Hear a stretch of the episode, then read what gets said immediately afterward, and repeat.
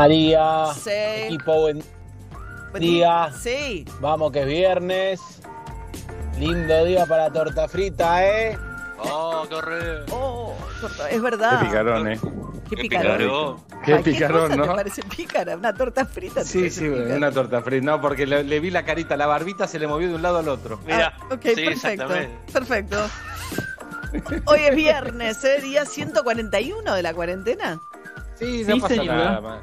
Recién me, eh, dice, recién me escriben en Twitter, dice hay que dejar de lado el concepto vacaciones. Es, es terrible, ¿eh? Por lo que habías dicho antes de, de lo que dijo Goyan en, en su momento. Basta, no, no. no me Goyan, saquen el las ministro de. Salud de la provincia de Ah. Buenos Aires, dijo que es inimaginable en estas condiciones pensar las hordas, los miles, dijo, de porteños y gente del conurbano yendo a pasar las vacaciones en la costa atlántica en Mar del Plata. ¿Qué? Me no, nos pri- no, o sea, dejanos la luz al final. Digo, n- no nos Sí, saques ya. dame. Déjame, dame luz. Claro, una foto con los lobos Claro. marinos, algo. Déjame Sí, dame la luz. Porque además Dame era después la vacación de invierno. Pasaron la vacación de invierno, estamos igual. Y ahora ya me está diciendo que Ah. ni el verano, ¿no? No, no me, no me quiten la esperanza. Yo Sí. igual estoy a favor para que no traumemos a las niñas, que la gente photoshopee fotos en Mar del Plata con No, nenes, con barbijo, y diga, mira, ¿te acordás? Tenías tres años, fuimos, y no, no Ah, fue- y no fueron. Engañar, engañar a la, a. Engañarlos. No, no. Ahora, el análisis de acá en más. La actualidad en la voz de María O'Donnell. Bien, eh, estamos eh, en un momento delicado con el tema de la cuarentena. Estamos bromeando un poco también, por- pero bueno, pero el, el trasfondo es un trasfondo muy serio porque la cosa está muy brava con la cantidad de contagios eh, y eh, no paran de subir, sobre todo en el conurbano de la provincia de Buenos Aires, lo cual era predecible, pero también está pasando en la ciudad de Buenos Aires que esta curva que las autoridades creían tremendamente estancada, bueno, empieza, ya vamos dos días. Ayer hubo 1.400 casos en la ciudad de Buenos Aires, se levantaron un poco los chisporroteos entre el gobierno nacional cuando Alberto Fernández dijo, bueno, no me gusta que esté la avenida Santa Fe abierta, el PAMI ya no está pudiendo tomar, eh, poner gente internada en la capital está teniendo que derivar a la provincia, 7.500 casos. Ayer Goyan también dijo, es imposible hablar de nuevas aperturas en este contexto, la ciudad no quiere dar marcha atrás, para nada, en este contexto todavía sostiene las aperturas que hizo, con algunos conflictos, como venimos contando en el 11 con los este, comerciantes que, como todavía sigue prohibido la apertura de comercios no esenciales en los centros de transbordo, bueno, una suerte de rebelión también, frente a una situación en la que los de la otra cuadra sí pueden abrir, llevan más de cinco meses, hay manteros que igualmente están ocupando, digamos, la vereda sobre Avenida Porredón frente a, la estación. ¿Qué pasa? El Estado tampoco, digo, esto no puede funcionar con represión, solo funciona con consenso social. Y el tiempo que pasa hace que el consenso social se vaya erosionando, sobre todo en momentos en el cual este, eh, ha pasado tanto tiempo y con el gran dilema que esto ocurre cuando peor está la situación. Entonces hay que ser muy responsables, francamente, hay que ser muy responsables también en los mensajes que se da desde los medios de comunicación. Y estas peleas también eh, entre a- no se entiende mucho tampoco Alberto Fernández que venía digamos trabajando mucho con Horacio Rodríguez Larreta tratando de generar un diálogo muy fructífero porque hasta aquí ha sido realmente muy fructífero con el jefe de gobierno de la ciudad de Buenos Aires que gobierna el distrito que gobierna y que además es uno de los principales responsables de la oposición, ¿no? Eh, uno de los principales dirigentes. Mientras que hay un escenario de total confrontación eh, oficialismo-oposición en el Congreso. Cristina Fernández de Kirchner no cesa tampoco. Eh, también es cierto que la oposición es furibunda en el Congreso. Uno escucha por ahí a Cornejo y a algunos de los líderes junto por el cambio. Bueno, Lilita Carrió salió a decir que hay una suerte de estado de sitio, que es intolerable lo que está pasando. A veces Cornejo habla del relato, de que hay como toda una situación, pero también desde Cristina Fernández de Kirchner tiene la obsesión de Mauricio Macri. Eh, anoche se puso a tuitear después que se conociera que hay una causa judicial por la llamada mesa judicial, en la que lo que buscan probar es que Macri, con algunos funcionarios de su gobierno, la gente de la AFI, de los servicios de inteligencia y algunos jueces funcionaban coordinadamente para empujar causas contra Cristina Kirchner y exfuncionario del kirchnerismo. En esa mesa en esa denuncia, en esa causa judicial, Servine Cubría había dicho hagan un entrecruzamiento de tres años de los llamados telefónicos entre este grupo, Pepi, digamos, los que jugaban en la mesa judicial de Macri. Ese entrecruzamiento había sido autorizado y después lo frenaron dos jueces en segunda instancia de revisión, Bruglia e Irursun. Irursun, ¿se acuerda? El de la teoría Irursun que detuvo a muchos de los funcionarios kirchneristas con prisión preventiva durante el gobierno de Mauricio Macri. Bueno, Cristina Fernández de Kirchner, como Irursun y Bruglia dijeron ese entrecruzamiento no se puede hacer, ayer Cristina Fernández de Kirchner se puso a tuitear que los jueces Bruglia e Irursun eh, consagran una vez la impunidad para Macri. Dice, tiene razón este Máximo, Macri eh, en ningún lugar va a tener tanta, no hay argentino más impune que Macri. Cristina Fernández Kirchner pidiéndole a los jueces que se ocupen de Macri, pero mostrando lo que ella cree que es un poder judicial que jamás le va a hacer ni cosquillas a Mauricio Macri y que a ella en cambio, y eso dice en su hilo de Twitter, allanaron mi casa, se llevaron mis objetos personales, tuve ocho indagatorias con un en un solo día, lo que pasó, ¿se acuerdan? Con Claudio Bonadío, que es verdad, yo lo marqué en ese momento, no tengo ningún tipo de remordimiento, pues en un momento en que había una ola muy mayoritaria de celebrar todo lo que estaba pasando en la justicia con el kirchnerismo, en algunas de las causas que yo sí creo que hay algunas que tienen mucho sustento de corrupción, pero la enorme cantidad de abusos que se cometieron en ese contexto, algunos de los cuales apunta bien Cristina Fernández Kirchner, pero en ese contexto empieza una ofensiva, entonces es muy contradictorio, porque uno lo ve Alberto Fernández diciendo, yo no voy a hacer lo mismo, no voy a perseguir, yo no promuevo la persecución de los este, exfuncionarios del gobierno de Macri. Además, ellos tendrían que estar celebrando que yo no quiero que se haga con ellos lo que se hizo con nosotros, con los kirchneristas. Y Cristina Fernández Kirchner, de su cuenta de Twitter, que evidentemente ya tiene varios, por un lado, una agenda judicial por delante de la cual tiene, eh, digamos, causas muy puntuales de las cuales va haciendo un trabajo para desembarazarse. Y por otra parte también agenda pendiente de sus enojos, de lo que ella padeció y siente que fue injustamente perseguida durante el gobierno de Mauricio Macri y su enojo con Macri que no cede con el Poder Judicial y con Macri. Su objetivo es también, siendo la vicepresidenta de la Nación, digamos, pedir que Macri no se impune promoviendo causas judiciales contra Mauricio Macri, que también es muy contradictorio con lo que dice Alberto Fernández. Dice, no, esta reforma judicial no es para lograr la impunidad a nadie, ni tampoco voy yo a perseguir eh, a los eh, funcionarios del, del, gobierno pasado. Pero bueno, Cristina Fernández Kirchner sí tiene su propia agenda y las dinámicas son bastante distintas en lo que pasa en el Congreso Nacional con Cristina Fernández Kirchner señalando a todo el Poder Judicial porque dice que le garantiza la impunidad a Mauricio Macri.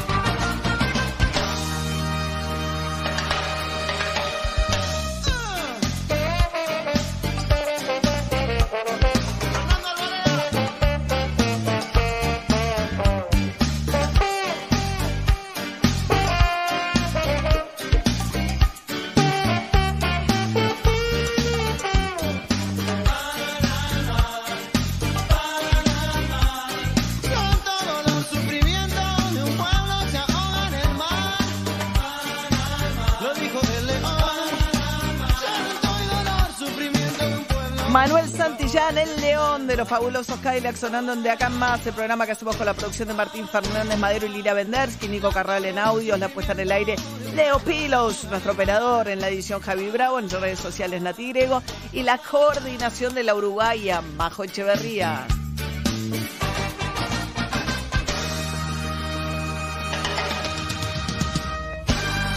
Ahora sí.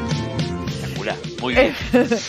Nos vamos a cortar, ¿no? En el momento Ah. este, ¿no? de cierre. de- Culmine, el momento culmine. Perfecto. Bueno, cambió el criterio de caso, eh, va, sí, de caso confirmado. No hace falta que te hagas un hisopado que te dé positivo para que te consideren caso COVID eh, positivo. Pero tampoco en cualquier circunstancia, ¿no, Juli? A ver. Exacto. Vamos a contarlo. Si vos convivís con una persona a la que hisoparon y efectivamente le dio positivo y tenés uno de los síntomas de coronavirus, ya se te va a considerar caso positivo por definición sin tener que testearte y esto se supone que es para aliviar un poco el sistema de testeos, no solo el recurso, sino el tiempo que se está demorando en distintos laboratorios que en el Gran Buenos Aires a veces alcanza las 72 horas de espera y eso hace que quienes están en contactos estrechos se sigan moviendo y sigan propagando el virus. Hay un tuit de hace unos minutos que ahora estoy intentando chequear eh, respecto de que la ciudad no se va a plegar a este nuevo criterio, lo cual Ah, sería medio extraño porque sí, ahora eh, es de hace unos minutos estoy intentando chequearlo. Si lo chequeamos antes de que termine el programa, obviamente se los vamos a contar. Mientras tanto, hay eh, cierta preocupación por el salto que pegó esta semana, a principio de esta semana, la ocupación de camas de terapias intensivas. Respecto de hace una semana, dos puntos más, 66,5% de las camas de terapias intensivas de el AMBA están ocupadas y hay preocupación, esto lo- esta semana estuve hablando con médicos de distintos hospitales de la ciudad y del conurbano, sobre todo porque ellos dicen que hay camas, hay camas y hay respiradores porque se fueron incorporando, pero que falta equipo, que se fue, que digamos que los equipos, que ya de por sí este es un país con pocos terapistas eh, para afrontar una situación tan particular, obviamente. Recurso humano, decís que, falta, no equipo, no equipamiento, sino eh, recurso humano. Exactamente, porque bueno, eh, son eh, médicos especializados, enfermeros especializados y kinesiólogos Ah, claro. especializados en terapia intensiva. Pero aumenta la capacidad de camas, pero lo que no tenés es el personal para ocuparse de esas camas. Claro, es interesante, claro. Es- está empezando a pasar que personal de otros equipos de los hospitales se está dedicando también a la terapia intensiva, porque además no solo que esto desborda un poco la demanda, sino que en cuanto se confirma un contagio, bueno, hay que aislar a todo el equipo que estuvo en contacto con ese contagio. Y recordemos que quienes están en terapia intensiva, solo por el hecho de tener que intubar a un paciente, son los que mayor cercanía tienen con pacientes que además se supone tienen alta carga viral por la manera en la que están transitando el virus. Así que ahí hay un foco de preocupación. Claro, claro, porque van incorporando camas, pero tenés que tener, ¿te acuerdas que el otro día el de la sociedad de emergencia nos decía que estaban entrenando a los de pediatría, que habitualmente trabajan con chicos en las terapias intensivas de pediatría para que puedan sumarse a los esfuerzos de las de adultos?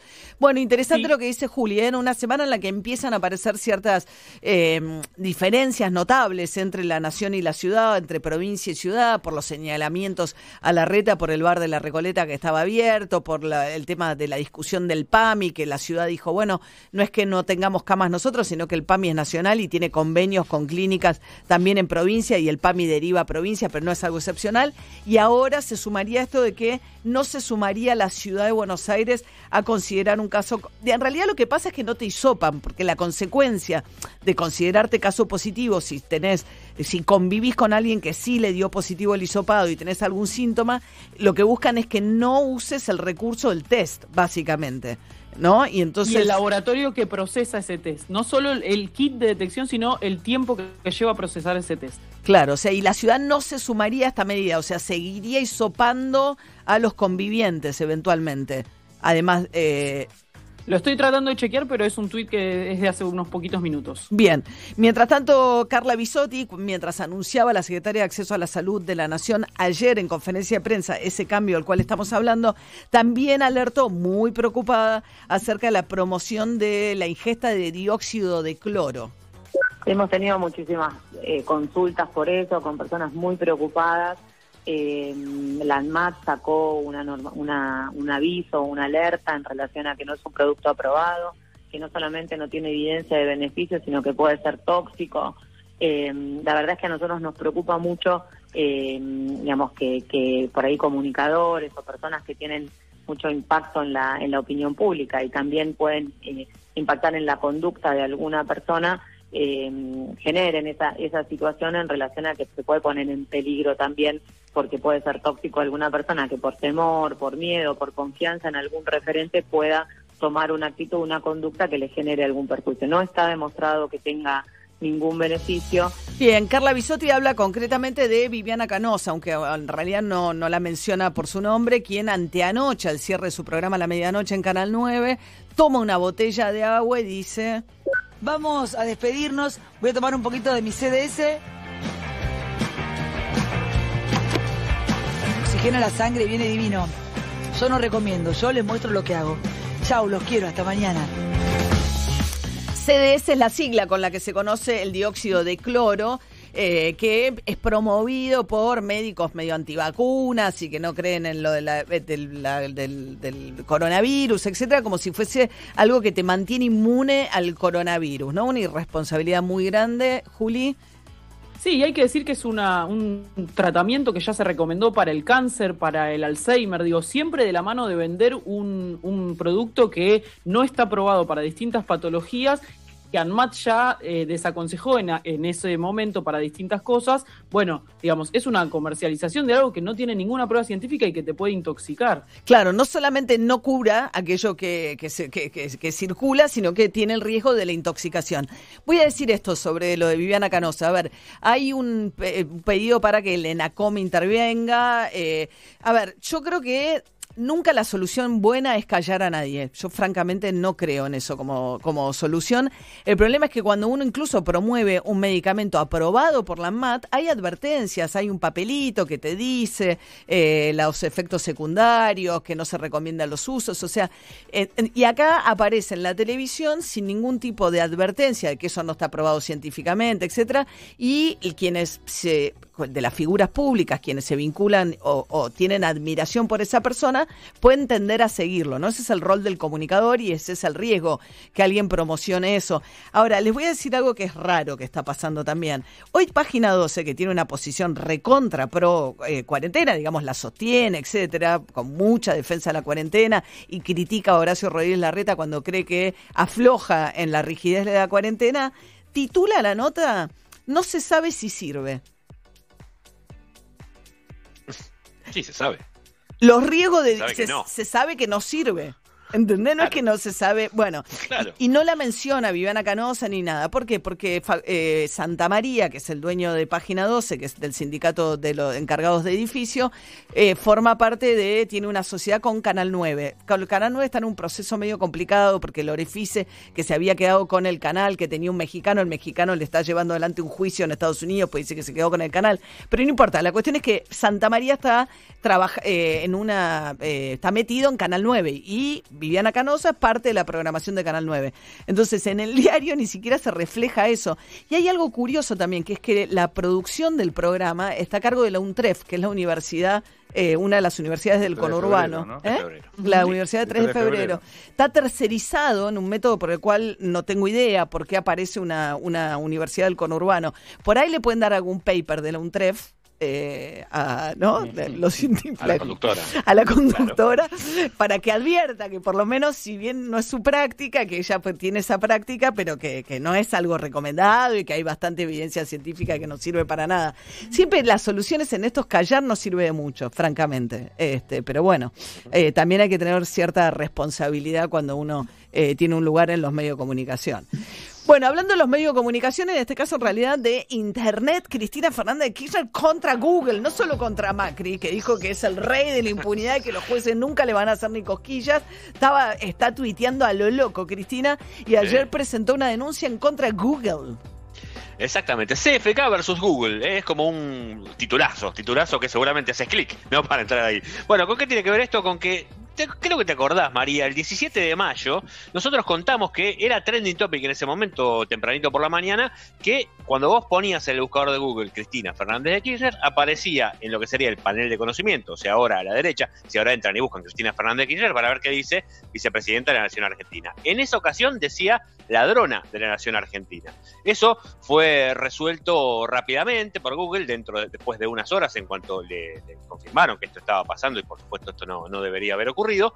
Eh, pero, sin embargo, eso a Cristina no, digamos, no le alcanza. Y por eso, según dicen sus tweets, hoy realicé una presentación judicial para solicitar una pericia informática urgente contra Google que servirá como prueba de una demanda. Eh, yo me comuniqué con la gente de Google Argentina que me dijo en principio que ellos no recibieron ningún tipo de, ninguna notificación eh, oficial y me dicen que a través de los medios en realidad se eh, tomaron conocimiento de la medida que Cristina estaba tomando contra ellos. Dicen que en su momento dedicaron la atención y resolvieron de manera expedita, de acuerdo con los procedimientos y políticas eh, establecidas para casos similares, para resolver esto que aparecía. Y dicen que el panel de conocimientos se genera de forma automática, tomando información de diferentes fuentes de la web. De hecho, si vos te fijas ahora, es casi todo es lo que ponen en Wikipedia. Wikipedia es un lugar, como ya todos sabemos, muy fácil de editar. Podemos entrar ahora a la eh, biografía de Mario O'Donnell y ponerle, no sé, qué sé yo, burlete flojo, por ejemplo. Una- Como que le dicen. Sería en el Sí. de conocimiento, lo cual sería terrible. Sería terrible, imagínate. Me googleas y sale burlete flojo. Eh, tiende a contagiarse, a, a emular de mala manera el acento de los entrevistados del país al cual llama, por Por ejemplo. ejemplo, burlete flojo. Por ejemplo, por favor, los oyentes no hagan esto, No por- hagan no esto. hagan esto, por favor. Pero Eh, bueno, básicamente lo que sí. ocurre es que eh, pone en discusión eh, algo que se viene hablando hace rato, si Google es o no una fuente de información, si Google tiene que ver o no con lo que ocurre. Claro, eh, si tiene o no responsabilidad sobre aquello que su buscador saca. Ha habido con el caso de no las mujeres que están indexadas en este oferta de prostitución que le han hecho alguna demanda, que esas sí les han ganado a Google. les han ganado y en ese fallo, digamos, lo que dice es que si alguien dice, alguien avisa a Google, por ejemplo, como está ocurriendo aquí, alguien le avisa, Google, esta información es falsa, sacala, Sí. y Google no lo hace, ahí sí tendría responsabilidad.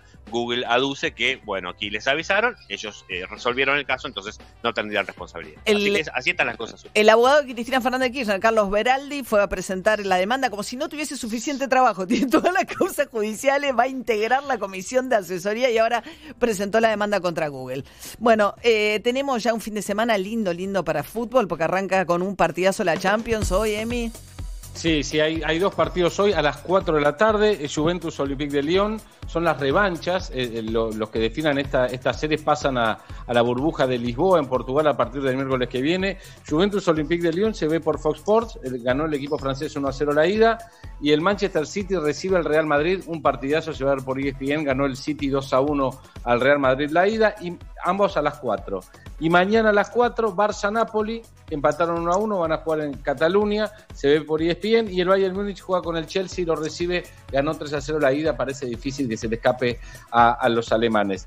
También hay en este fin de semana, de hoy al domingo, partidos de la NBA eh, en distintos horarios, desde las 2 de la tarde hasta las 8 y media, así que o ven DirecTV Sports o ESPN y algún partido seguramente van a terminar encontrando. Y me quiero quedar con la NBA, María, Sí. porque eh, ayer hizo una declaración el presidente de los Estados Unidos. Vos sabés bien que la NBA, eh, bueno, eh, antes de cada partido se, se toca, se ca- toca el himno, aparece la bandera norteamericana, muchos jugadores se arrodillan eh, para, para, digamos, homenajear a, a las víctimas del maltrato, sobre todo el maltrato policial, de, del de, de Sí, sobre todo para el racismo, para poner en evidencia, digamos, la denunciar el racismo que persiste en la sociedad norteamericana, ¿no? Exactamente. Bueno, de hecho, la mayoría de jugadores, no todos, eh, tienen en lugar del, ape- del apellido arriba del número en la espalda, tienen leyendas como paz, eh, igualdad, cuanto más, basta, eh, sí se puede, eh, respeto, antirracismo, eh, freedom, eh, libertad. Eh, bueno, eh, muchos han elegido los jugadores qué poner, qué frase poner en la camiseta. Sí, la Bueno, NBA como de las ligas no de deportes norteamericanas la que mantiene más viva ahora Sí. todo el reclamo, ¿no? Que arrancó con el asesinato, la última ola, ¿no? Con el asesinato de George Floyd, este afroamericano por parte de un policía blanco que levantó toda una oleada de protestas en Estados Unidos y que me parece que esta presencia en las camisetas de la NBA que se, se pasa, digamos, eso, se lo ven millones de norteamericanos, ¿no? Es como fuertísima esta protesta. Muy fuerte, muy fuerte. Y ahí hay muchas polémicas también porque hay algunos jugadores que a lo mejor no se arrodillan. Por ejemplo, hace poco eh, Myers, un jugador del Miami Heat, eh, no se yo puso su mano en el corazón mientras tocaba el himno y cuando le preguntaron qué había pasado, dijo, él por el respeto a la bandera, porque su hermano peleó en Afganistán y por más que está a favor de la igualdad, eh, bueno, entiende que el- la mejor manera es eh, tocándose el corazón y estar de pie hacia la bandera. Bueno, hay El distintas tema polémicas del, del patriotismo en Estados Unidos es muy fuerte, Muy ¿no? Y la idea de que no hay que faltarle el respeto al himno, pero yo no creo que le falten el respeto, están manifestando No, una no, no. situación de un reclamo. Sin duda. Es todo muy anti-Trump. A ver, todo esto está evidentemente muy eh, me- me- me- mezclado con las elecciones en noviembre de Estados Unidos y las posturas a favor y en contra de la presidencia de Donald Trump, ¿no? Por eso mismo, por eso mismo en este eh, Trump dijo, verlos arrodillados en el himno es vergonzoso para mí. Eso dijo el presidente de los Estados Unidos. Y te pido que me ayudes porque habló LeBron James, Dale. que LeBron James no tiene ninguna leyenda en su camiseta. Él dice que la lucha de él pasa por otro lado. eh, y LeBron James dijo Negro, no LeBron James, para el que no sabe Negro. nada de la Y- NBA. Exacto, el gigante, el mejor jugador hoy de la NBA es LeBron James, juega en Los Ángeles Lakers y ayer en conferencia de prensa dijo esto, María. I think uh, Yo our, creo que- Que nuestro juego está en un momento muy bueno. We have fans all over the world. Tenemos fans uh, por todo el mundo. fans not only uh, love the way we play the game, Y no solamente les gusta cómo jugamos el juego, um, you know, what else we try to bring to the game and acknowledging también respetan las demás cosas que nosotros traemos al juego. What's right and what's wrong. Y You know, and um, and I hope everyone, um, you know, no matter the race, no matter the color, No me- no y the sin size, importar el tamaño, el color o la raza de las personas, what, what, what leadership that we have in our, at the top in our country, and uh, understand that, that November um, is right around the corner, and it's, and it's a big moment for us as Americans. Um, espero que todos entiendan que noviembre está a la vuelta de la esquina, que va a ser un momento muy importante para nosotros y que es clave el tipo de liderazgo que tenemos en los Estados Unidos. uh. Uh, uh, Queremos cambios. Queremos cambios y tenemos la oportunidad de lograr esos cambios. but the game is, um, Pero el juego va a continuar. without his eyes on it. Sin- I, I can sit here and speak for all of us that love the game of basketball. Aunque no le ponga los ojos en el juego, él, digamos, hace una alusión a Trump, el juego va a continuar. Da como un Por rodeo, mismo ¿no? Pero marcaba, eh, lo ¿no? que está diciendo es votemos en noviembre por el cambio, los que queremos que las cosas este, sean de otra manera en los Estados Unidos. Sin dudas, la NBA está en esa lucha en general y LeBron James, insisto, como el mejor jugador hoy, hombre de los Lakers, grande, ha ganado MV- MVP un montón de veces, ha ganado varios anillos. Eh, bueno, un poco que es el que está, es la voz o el portavoz de, muchas de las cuestiones que están sucediendo hoy y por eso mismo te decía, después de la declaración de Trump salió a contestarle de esta manera. ¿no? Claro, no era tan habitual en Estados Unidos, ¿no? Como que el deporte venía embanderado con la bandera y el patriotismo y no aparecían estas cosas, las divisiones internas del país o los reclamos por ahí de cuestiones este,